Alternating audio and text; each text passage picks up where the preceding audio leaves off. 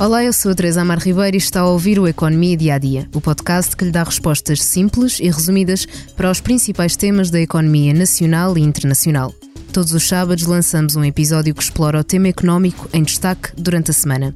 Hoje falamos das possibilidades de localização do novo aeroporto de Lisboa. O objetivo é fugir do congestionamento do aeroporto Humberto Delgado, que está sobrelotado, sem capacidade de libertar slots, ou seja, as faixas horárias para aterrar e levantar voo. As propostas à Comissão Técnica Independente foram-se somando e são agora nove. A lista final vai ser apresentada dia 27 de abril. A minha convidada, a jornalista Anabela Campos, que acompanha o tema da aviação. Olá, Anabela, obrigada por ter juntado a mais uma conversa aqui no estúdio. Olá, Teresa, obrigada. Nós andamos há 50 anos a discutir a localização do aeroporto, estamos a converter-nos numa espécie de país da indecisão e isso não é aceitável.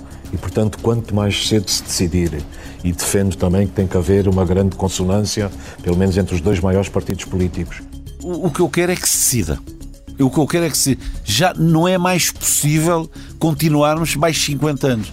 Acho que era um, um grande feito que este governo poderia fazer ao país e que nunca mais ninguém se esqueceria é que decidiu o novo aeroporto de Lisboa. Há que dar solução em curto prazo. Naturalmente, essa solução de curto prazo não pode envolver construção de infraestruturas, tem que ser outro tipo de solução que nós estamos a analisar. Pode ser apenas uma localização, depende do resultado que a avaliação der, ah, pode ser duas ou três, com períodos temporais diferentes. E nós, nós temos que decidir. Para nos situarmos, vamos listar as opções entregues até agora. Portanto, sete localizações, mas nove possibilidades. As primeiras apresentadas pelo governo foram Montijo mais Portela, ou Portela mais Montijo, sendo que a segunda opção trata do aeroporto secundário. Também Alcochete, Portela mais Santarém, ou só Santarém. Depois foram acrescentadas Alverca e Beja e mais recentemente Monte e o par Alcochete mais Portela. Em primeiro lugar, pergunto: qual é a opção em que parece existir maior consenso? Teresa, isso é, é uma pergunta de um milhão de dólares, porque vai variando com o tempo. Um, e, e, e, depois, politicamente, também há aqui algumas nuances. Uh, fazendo um bocadinho de história mais recente, porque esta história já tem quase seis décadas, mas mais recentemente, em 2008, uh, chegou uh, Conselho de Ministros Alcochete. Alcochete, uh, como hipótese para fazer um aeroporto internacional, houve um estudo do LNEC, houve uma aprovação ambiental. E, e, esteve mesmo em Conselho de Ministros e esteve para avançar, mas depois houve alguns problemas com o engenheiro José Sócrates, que era primeiro-ministro, começou a haver algumas dúvidas sobre a sua governação, digamos assim, e, e, e, o aeroporto foi ficando assim para segundo plano e, e, acabou por nunca avançar, apesar de ter tido todas as aprovações. Depois, eh, na reta final do, do governo de Passos Coelho, falou-se na hipótese Montijo e Montijo como aeroporto, sobretudo como aeroporto secundário, e, e, a Ana Vancy, que, que é quem controla os aeroportos em Portugal, tinha muita vontade que fosse o Montijo, porque aparentemente era uma opção mais barata Uh, e mais rápida de executar. E como o, o aeroporto de Lisboa está sobrelotado desde 2019, pelo menos, não é? Que rejeita voos Sim, e. Pelo menos foi esse ano em que começou a ser um tema mais falado. Mais falado, embora já se admitia que antigamente, que há mais anos estaria com problemas. Aliás, tem, tem, para além de falta de espaço, o problema de ser no centro de uma cidade, uh, e é muito interessante recuar um bocado atrás, quando António Costa era presidente da Câmara de Lisboa, achava que, que, que a Portela tinha que sair dali por causa do ruído. Uh, poluição, e da poluição também. e porque, convenhamos, felizmente nunca houve nenhum acidente nem incidente sobre a capital, mas uh, se um dia mas isso é acontece. É, poderia ser trágico, pronto. Uh, e, e, portanto, uh, e depois apareceu agora, mais recentemente, ah, Santarém. Santarém também apareceu como uma proposta a considerar, porque aparentemente será, e é isso que os promotores dizem, financiado por hum, dinheiros privados. Uh, não é assim tão distante Lisboa, está fora da concessão, segundo os promotores, está fora da concessão da ANA, porque a ANA vai ter aqui uma palavra a dizer sempre. Uh, e uh, muito servido por uma rede ferroviária e, e, e rodoviária E, portanto, e, mais recentemente algumas coisas já tinham, algumas opções já tinham sido eh, descartadas, Alverca, porque acho que tem ali alguns conflitos com a pista da Portela, e Montreal, que é sobretudo uma base aérea, mas já, já lá vamos, não é? Mas, mas tudo isto para dizer que é muito difícil dizer em torno de que é que há consenso. Uh, não há, na verdade, há, há, sempre umas partes que defendem um, um, um projeto como sendo o melhor para, para o país e outras outro, e, e portanto dir-te-ia que não há verdadeiramente um consenso, senão não estaríamos aqui Sim, neste momento a discutir, a discutir o, assunto. o, assunto. e portanto não há, na verdade não há consenso. Há pouco quando falámos da, da opção do Montijo disseste que, hum, que era muito positivo por ser mais barata a construção, mas a parte negativa são os impactos ambientais, não é? Exato, eu, eu, eu, eu, não, eu, eu não disse que era muito positivo. O, o, o que eu queria dizer, talvez me tenha explicado melhor, é bem que, que, que uh, os defensores uh, do Montijo, e, e, temos entre eles, nomeadamente até certa altura, o governo, não sei se vocês lembram, mas António Costa dizia que não havia um plano B, e teria que ser mesmo só o Montijo, e, e a ANA, não é? Sobretudo esses, e algumas câmaras, enfim, mais afetas ao PS. Ou seja, uh, Montijo a vantagem que se costumava apresentar era que era mais barato, porque era só uma pista. Uh, depois houve opções para mais pistas, mas isso é outra conversa. Mas era mais barato e aparentemente mais rápido de, de construir do que Alcochete, que até certa altura era a, a alternativa. Havia dois polos, Montijo e Alcochete. E Alcochete, uh, o presidente da, uh, um, da Ana Vancy, do Conselho de Administração, o José Luís Arnaud, diria que era preciso investir 7 mil milhões de euros, porque era preciso fazer infraestruturas uh, ferroviárias, rodoviárias, enfim, mas até isto não é consensual, porque há quem diga que, nomeadamente o ex-presidente Lunec, não é nada disso e que também se pode fazer só uma pista pelo mesmo investimento que o Montijo e que o Montijo não é execuível e depois só para terminar, há aquela questão também da. Uh, Montijo fica no meio do, do, estuário do Tejo, levanta muitos problemas ambientais, riscos de colisão com aves, Aliás, são o antigo. protegidas naquele. Sim, que são protegidas, e, e para além de. de, de há, há, ali milhares de, de aves, e, e, e, mesmo o antigo presidente da TAP, o Fernando Pinto, já chegou a dizer que acha que há muito risco de bird strike, que é a colisão com aves no, no Montijo.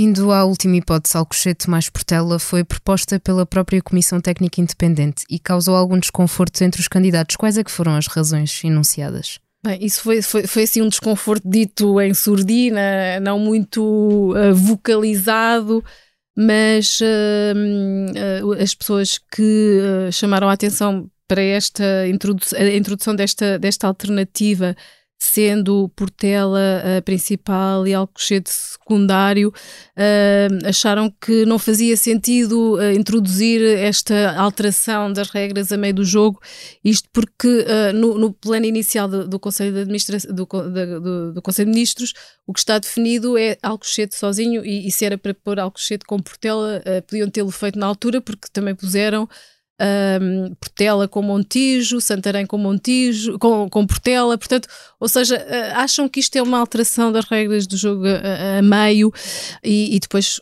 enfim, Montreal pode ser uma coisa interessante, sei, uh, pode ser uma coisa interessante, mas, mas é uma base militar. Os próprios militares de que trabalham no setor não, não acham que é compatível uh, haver as duas questões, certo? Uh, há, há, há pessoas a defender que Uh, Montreal, para além de ser a 150 km de Lisboa, que, que é, é, uma distância muito grande, é, é, quase o dobro de Santarém, que algumas pessoas já acham que é demasiado distante de Lisboa, tem um problema de ter aqui uma, uma tem um problema, uma limitação, não é? Não diria que é um problema, mas tem, tem uma base militar ali, é, é a maior base militar uh, portuguesa, onde estão os F-16 e, e, há quem defenda que uh, para ter ali uma operação comercial iria uh, obrigar a, a, a, limitar a operação militar, ou seja, não podes ter voos comerciais e militares a sair ao mesmo, mesmo tempo, tempo. Não é? aquilo é, é, uma base de defesa.